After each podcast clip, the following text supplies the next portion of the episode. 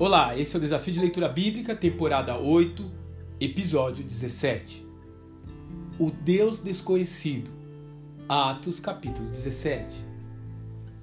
Ao chegar a Atenas, Paulo fica estarrecido. Criado sob o monoteísmo judaico até a vida adulta, dificilmente ele havia estado antes em um lugar onde os deuses eram mais numerosos que as pessoas. Mesmo assim, ele não se intimida. Não foi correndo para uma cidade onde se sentisse melhor.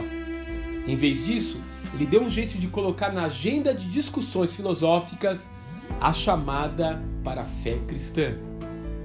Ele queria de alguma forma dar àqueles cidadãos a chance de abandonarem uma vida de religiosidade vazia. Falando todos os dias na praça, logo ele é convidado para falar no aerópago. Ali então ele começa uma explanação a partir de uma situação peculiar da cultura local. O Deus desconhecido. Ele passa a lhes apresentar quem é esse Deus que eles adoram sem saber. Ele introduz ali conceitos que não combinam com a religião vigente. Um Deus que não habita em templos? Não é servido por mãos humanas, mas dá a vida por todos os homens?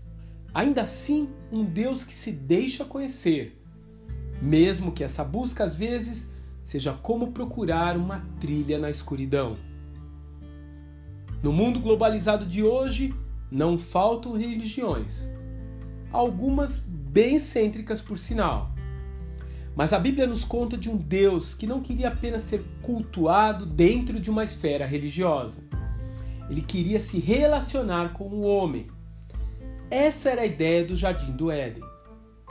Essa foi a ideia de criar um povo separado para si. E essa foi a ideia quando ele mandou Jesus à terra.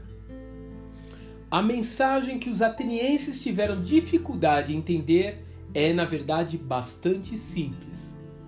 O Todo-Poderoso quer que você o conheça. Ele quer que você se alegre por saber que é conhecido por ele. Simples assim. Você está disposto a conhecê-lo? Que Deus abençoe. E até amanhã.